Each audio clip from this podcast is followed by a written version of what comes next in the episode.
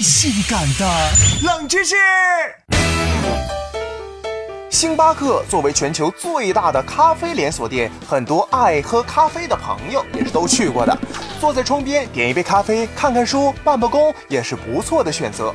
可是，就算你是常去星巴克买咖啡的人，也未必知道跟星巴克有关的冷知识。冷门指数四颗星。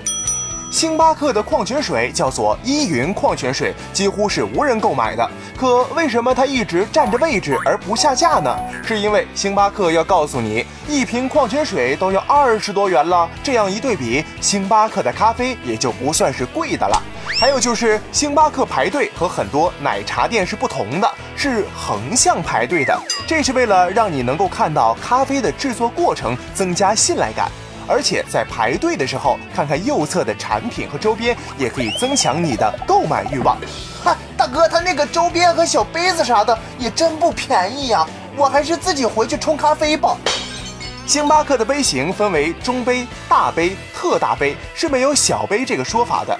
因为在心理上，很多人会认为，呃，小杯的分量不划算，而中杯不会让人特别的排斥，而且杯型越大，对于星巴克来说，性价比也是越高的，促使消费者购买更大杯的咖啡，从而获得更高的利润。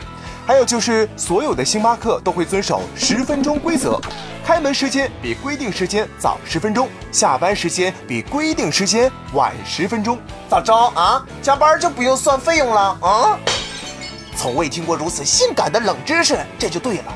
偷偷告诉你，还有一家非常神秘的星巴克，就在美国中央情报局 CIA 里面。这家星巴克被称为秘密星巴克，或者是一号店。员工入职前都要接受严格的审查的。